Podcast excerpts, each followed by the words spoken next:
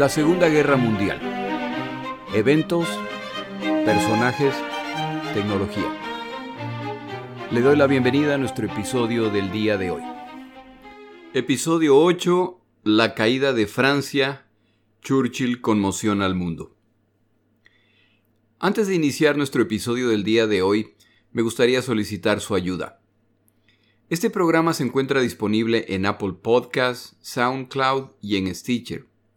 Si usted está disfrutando este programa y considera que sería beneficioso para otros, le agradecería que comparta la información, pero además que se suscriba en uno de estos servicios. No tienen costo u obligación alguna para usted y es el parámetro que utilizan estas compañías para determinar la popularidad de un programa. Mientras más personas se suscriben, más fácil es encontrar el podcast. Gracias por su ayuda. En el último episodio cubrimos los eventos de Dunkerque, en los cuales la superioridad estratégica alemana es tan clara que el resto de esta campaña se da con mucha brevedad. Antes de detallar lo ocurrido, me gustaría empezar hablando de la línea Maginot. Investigando un poco respecto a este tema, encontré información muy interesante que me gustaría compartir. La línea de defensa Maginot debe su nombre al ministro de Defensa bajo el cual se construyó luego de la Primera Guerra Mundial. Esta línea de defensa busca proteger áreas industriales que se sabe serán apetecidas en caso de ataque y cubre la casi totalidad de la frontera francesa este. Fue construida principalmente como precaución en caso de ataques italianos en el sur o alemanes en el norte. Se concluye su construcción en 1936 cuando ya existían claras señales de que Alemania se estaba rearmando. El costo total de esta fortificación supera los 10 mil millones de dólares en dinero actual, es decir, fue el rubro más costoso en el arsenal francés en este periodo. Está constituida por 108 fuertes construidos en concreto y reforzado con hierro, más múltiples fortines secundarios de apoyo.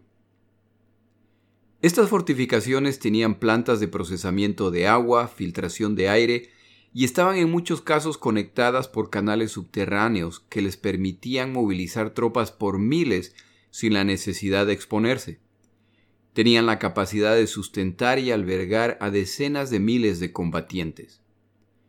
Todo esto permitía a los franceses dominar el campo de batalla al acumular una cantidad impresionante de piezas de artillería que habían practicado incesantemente cómo golpear objetivos en su área.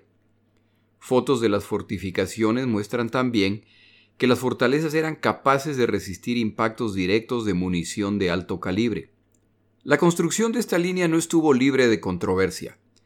Los franceses intentan convencer a Luxemburgo y a Bélgica de que les permitan extender su línea a sus fronteras para completar el escudo contra Alemania.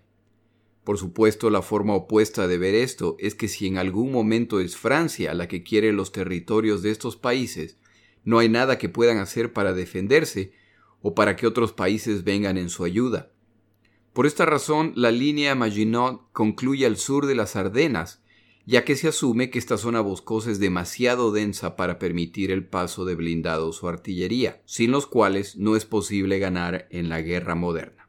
Estrategas militares progresistas, incluyendo Charles de Gaulle, consideran que tenía más sentido invertir este dinero en equipo y preparación, específicamente en aviación, blindados y buques de guerra.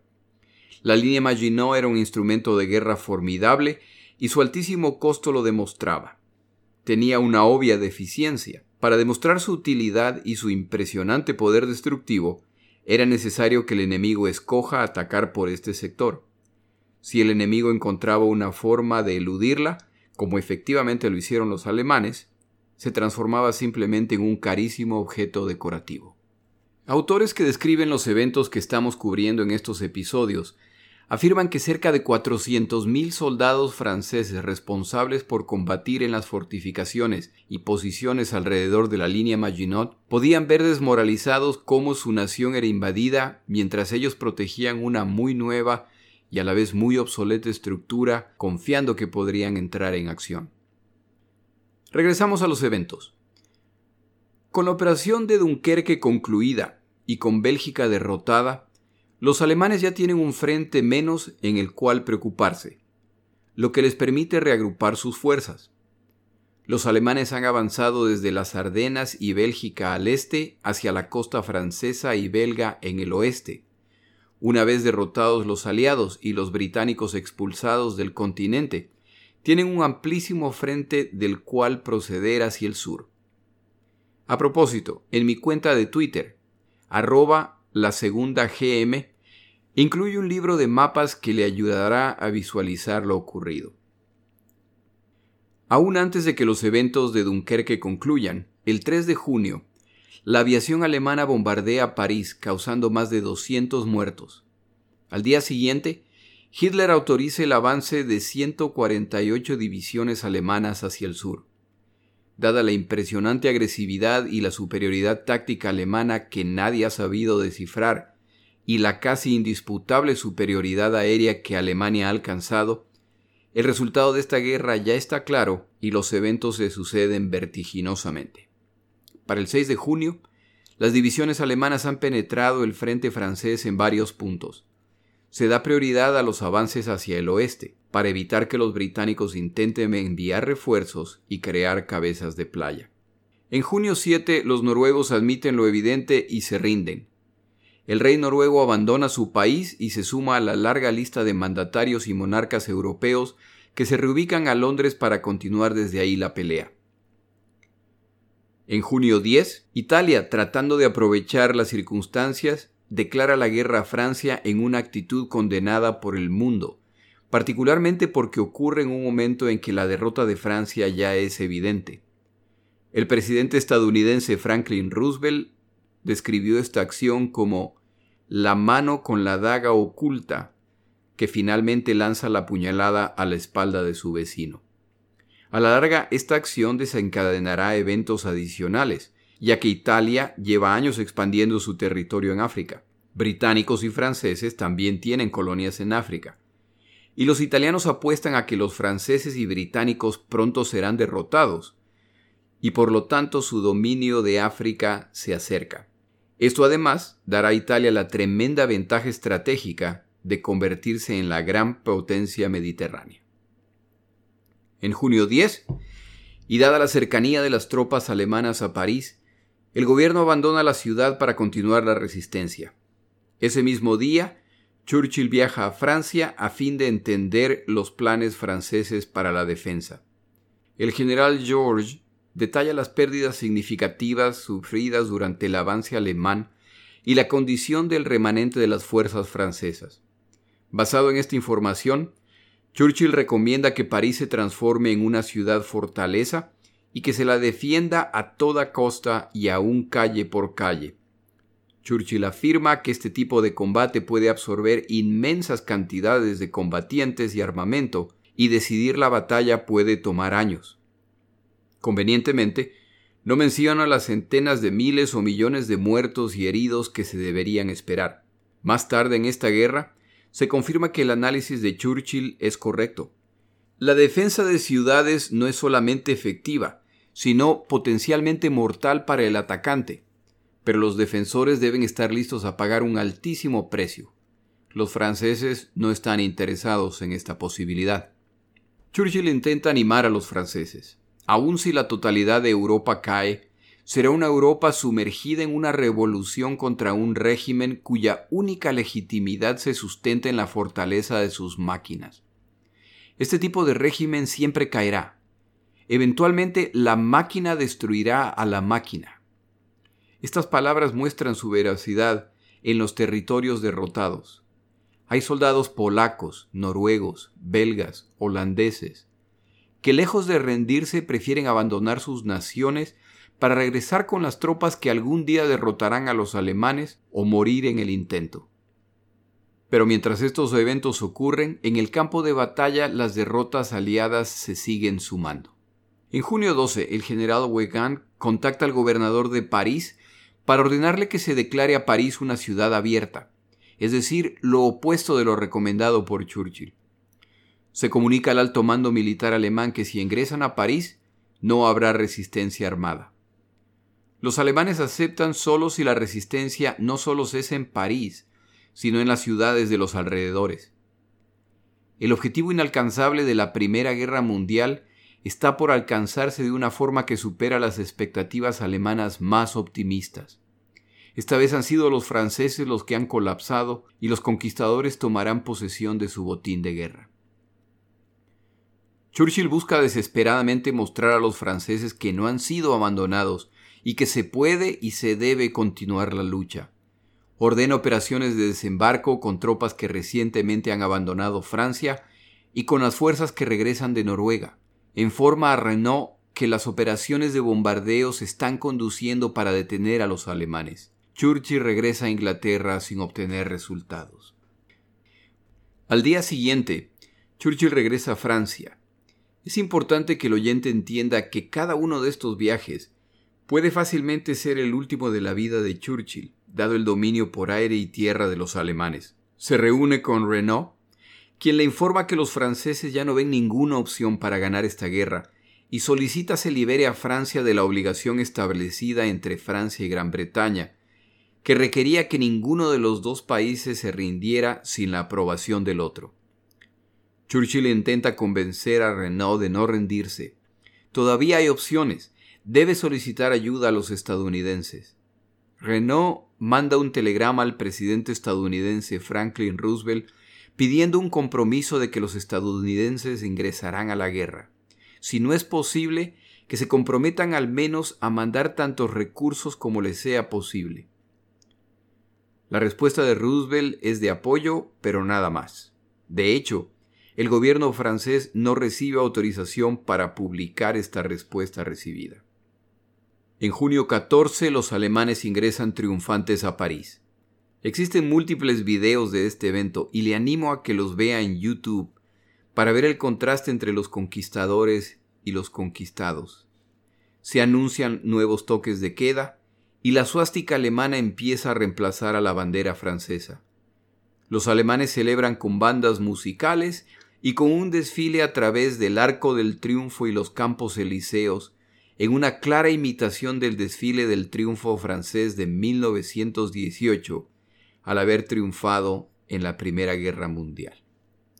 En mi cuenta de Twitter yo incluiré el link para videos en YouTube donde puede usted ver estos eventos. En junio 15, Renault informa al embajador británico que si los estadounidenses no ingresan al conflicto, Francia no tiene otra opción más que capitular.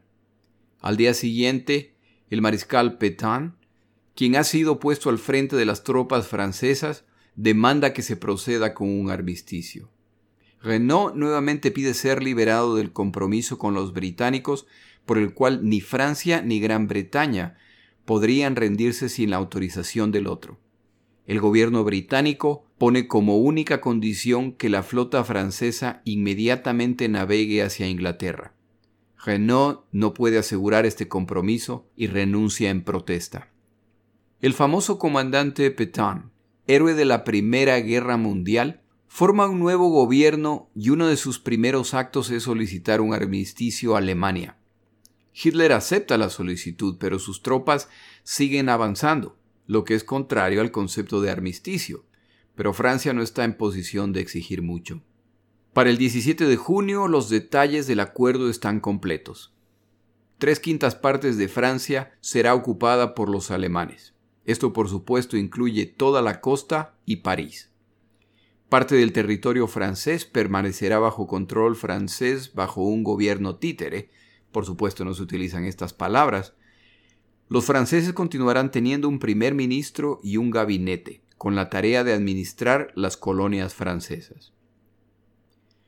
Mientras tanto, en el campo de batalla, Churchill, en su afán de mostrar que no todo está perdido, ordena operaciones de alto riesgo y como resultado de estas decisiones se produce un nuevo Dunkerque, la Operación Ariel busca rescatar a combatientes británicos, canadienses y franceses que no tienen la menor oportunidad de detener a los alemanes. Este esfuerzo para salvar combatientes desde varios puertos resulta en el rescate de más de 160.000 soldados. Este nuevo Dunkerque no se promociona. Un Dunkerque es un milagro. El resto de rescates apresurados para sacar tropas de Francia ya son vergonzosos. Para junio 22 se completan las negociaciones con los franceses. Aunque los negociadores franceses intentan obtener las condiciones más favorables para Francia, en cierto momento, viendo la falta de avance, el general alemán informa a los negociadores franceses que si no se alcanza un acuerdo en una hora, los participantes serán llevados de regreso a la zona francesa de la línea de combate y la lucha continuará inmediatamente. Ese mismo día, Alemania consigue la firma del acuerdo. Hitler no perderá la oportunidad de duplicar las escenas de la Primera Guerra Mundial en que los alemanes debieron firmar su rendición en el mismo lugar y utilizando el mismo vagón de tren, y se asegura que se filme la vergonzosa capitulación francesa. El general Charles de Gaulle rechaza la capitulación de Francia e intenta animar a los franceses a continuar la lucha. Francia no está derrotada porque no está sola. Esta no es una guerra local, es una guerra mundial. Gran Bretaña, tal vez los Estados Unidos de América más tarde se sumarán a la lucha. Repitiendo las palabras de Churchill le recuerda que este régimen sustentado en máquinas de guerra será derrotado por máquinas a la larga.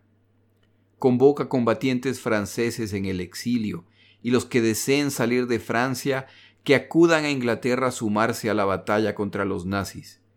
El general de Gaulle será la cabeza de los combatientes franceses en el exilio y serán conocidos como los franceses libres. Y así, el 22 de junio de 1940, en apenas seis semanas de combate, Francia se suma a Polonia, Noruega, Dinamarca, Holanda y Bélgica en la lista de naciones que ahora tendrán que aprender el verdadero significado de vivir bajo ocupación. La impresionantemente rápida derrota de Francia es un desastre que solo puede significar que Alemania está en posición de dominar al planeta. Gran Bretaña se espera que caiga en unas pocas semanas o que simplemente se rinda. Antes de continuar con la siguiente sección de nuestro episodio, tomamos una breve pausa.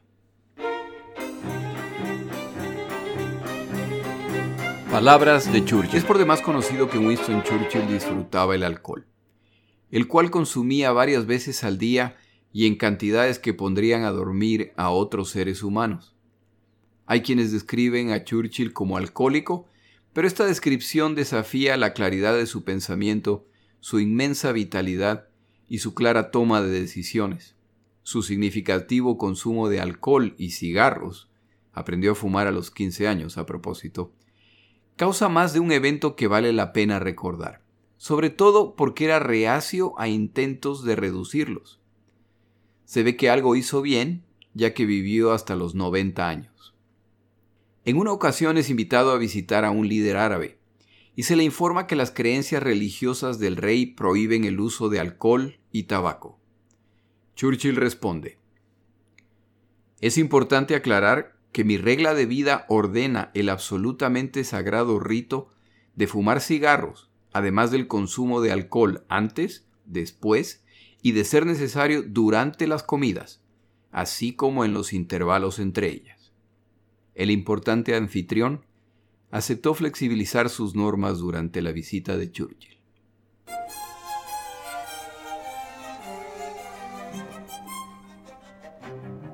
La victoria alemana sobre Francia se completa. Esta conquista trae un beneficio adicional significativo, como se ha explicado en otros episodios, los alemanes han mostrado una superioridad abrumadora como combatientes en tierra. Quienes tenían dudas de la calidad de su estrategia lo han pagado con sus territorios. Pero como también lo hemos visto, cuando se trata de combatir en el mar, enfrentan grandes limitaciones debido a la flota británica, considerada la mejor flota del mundo. Alemania lleva años rearmándose y esto incluye buques de combate y submarinos, pero están muy lejos de acercarse a los británicos. La adición de la flota francesa reduciría significativamente este problema. El nuevo gobierno francés ignora lo acordado con Churchill. Por esta razón, Churchill contacta directamente a la cabeza de la Armada francesa. el almirante François Darlan para discutir la necesidad de que la flota francesa no caiga en manos alemanas. Darlan se compromete con Churchill a que él no permitirá que la flota caiga en manos alemanas. En cumplimiento de esta promesa, cuando el armisticio francés con Alemania se firma, Darlan secretamente envía una comunicación a los comandantes navales franceses alrededor del mundo ordenando que si los alemanes intentan abordarlos, destruyan o hundan sus buques. El entendimiento de Churchill era que la flota francesa navegaría hacia Gran Bretaña inmediatamente. El entendimiento de Darlan es que su palabra es suficiente garantía. Hitler por su lado declara que la zona de Francia que no será ocupada por Alemania tendrá como responsabilidad administrar las colonias francesas alrededor del mundo, para lo cual necesitan su flota, por lo que la flota francesa debe regresar a sus puertos. Los alemanes no tienen interés en la flota francesa y simplemente se dedicarán a supervisar su uso. Para este momento, está claro que la palabra de Hitler no vale para nada y la tentación de sumar la flota francesa es demasiado alta. El nuevo gobierno francés, por supuesto, aprueba esta decisión y pronto ordenará el regreso de la flota. Estas acciones desencadenan una serie de eventos que sacudirán al mundo y de los que pocas veces se habla. Churchill se reúne con el Consejo de Guerra para discutir opciones. Las opiniones están divididas respecto a qué hacer, por lo que Winston Churchill, quien concluye que un tema tan trascendental para el futuro de la guerra no puede ser dejado en manos de Darlan o de los franceses, ordena se prepare un plan para capturar o destruir la mayor parte de la flota francesa a la brevedad posible. Con esto se inicia la operación Catapulta. En acciones coordinadas, los navíos franceses en puertos británicos serán abordados por militares británicos en una operación en la madrugada. Navíos franceses en Egipto, atracados en una base británica, son impedidos de abandonar el puerto y son capturados.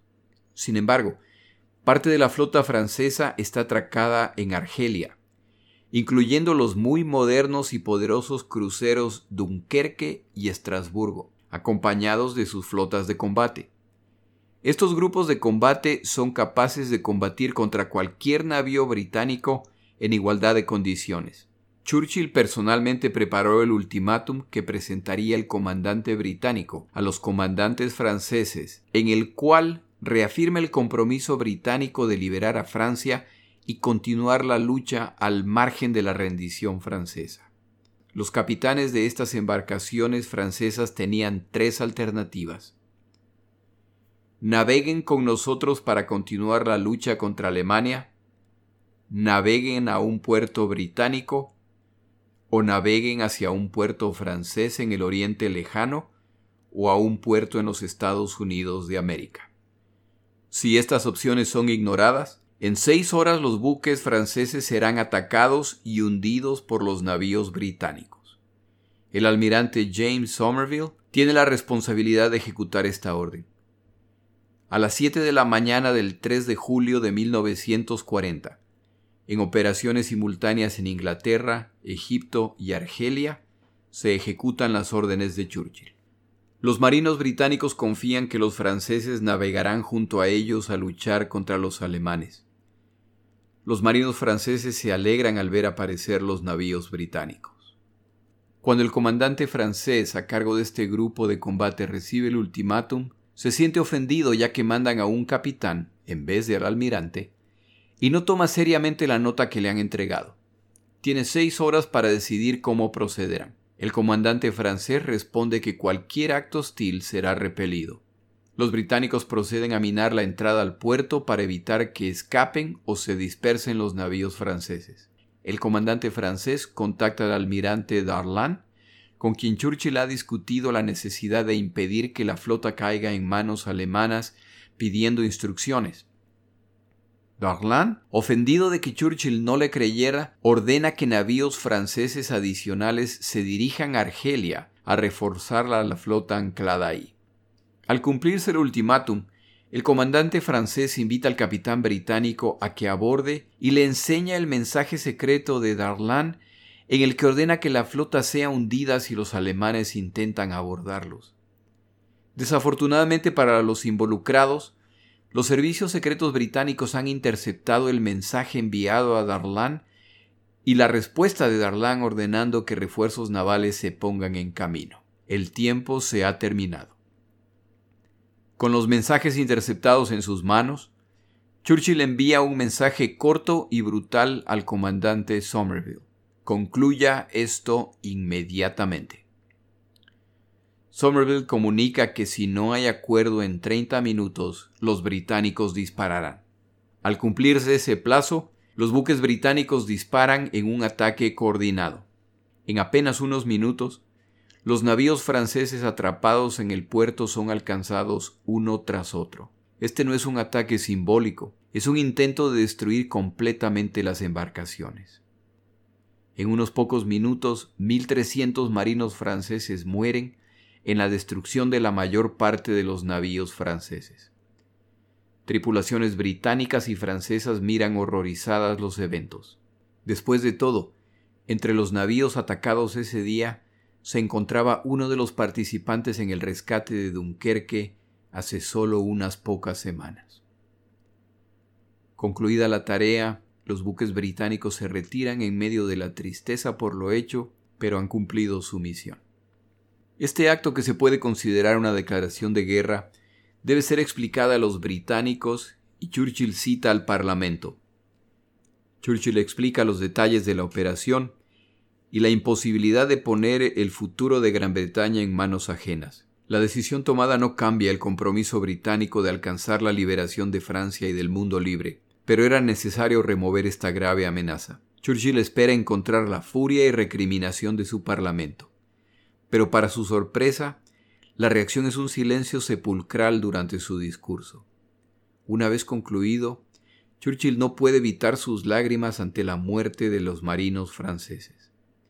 El grupo parlamentario estalla en gritos y palabras de aliento. Este discurso será más tarde transmitido al pueblo británico, el cual considera un alivio que esta amenaza ha sido removida y muestra su apoyo por la decisión tomada. Como era de esperarse, la reacción en Francia es de indignación y de deseo de venganza. El nuevo gobierno francés inmediatamente rompe relaciones con Gran Bretaña. Si la guerra continúa, existe una posibilidad de que el gobierno de ocupación francés y el gobierno británico se encuentren en el campo de batalla. ¿Cómo reaccionarán los franceses si esto ocurre? ¿Serán los británicos recibidos como aliados o como enemigos? En noviembre de 1942, los alemanes intentan apoderarse de los navíos franceses restantes. Se dirigen al puerto para capturarlos. Los marineros franceses los oyen acercarse y obedeciendo las órdenes del almirante Darlan emitidas dos años antes, proceden a inutilizarlos utilizando explosivos, destrozando controles vitales o hundiendo los barcos. Los franceses inutilizan 70 embarcaciones antes de ser detenidos por los alemanes. Para los franceses, esta será la evidencia de que hubieran cumplido su palabra y que el traicionero acto británico fue innecesario. Darlan escribe una carta a Churchill lamentando que dudó de su palabra.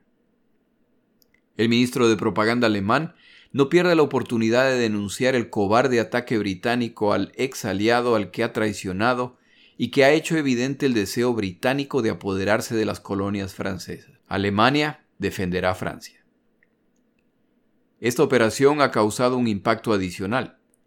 Desde los Estados Unidos, Roosevelt se da cuenta que Gran Bretaña está lista para pelear hasta el fin, que su oposición a los nazis es real y que planean demostrarlo como sea necesario. A diferencia del resto de naciones europeas que han sido atacadas y que ahora deberán aprender las verdaderas implicaciones de vivir bajo la bota nazi, los británicos parecen estar dispuestos al sacrificio y combatir hasta el fin. Estos eventos marcan el punto en que el apoyo de los Estados Unidos de América se incrementa y el presidente Roosevelt planea involucrar a su nación sin llegar a involucrarla militarmente. Para lograr esto, deberá ingeniar formas de eludir las limitaciones legales impuestas en los Estados Unidos de América para evitar el involucramiento en guerras.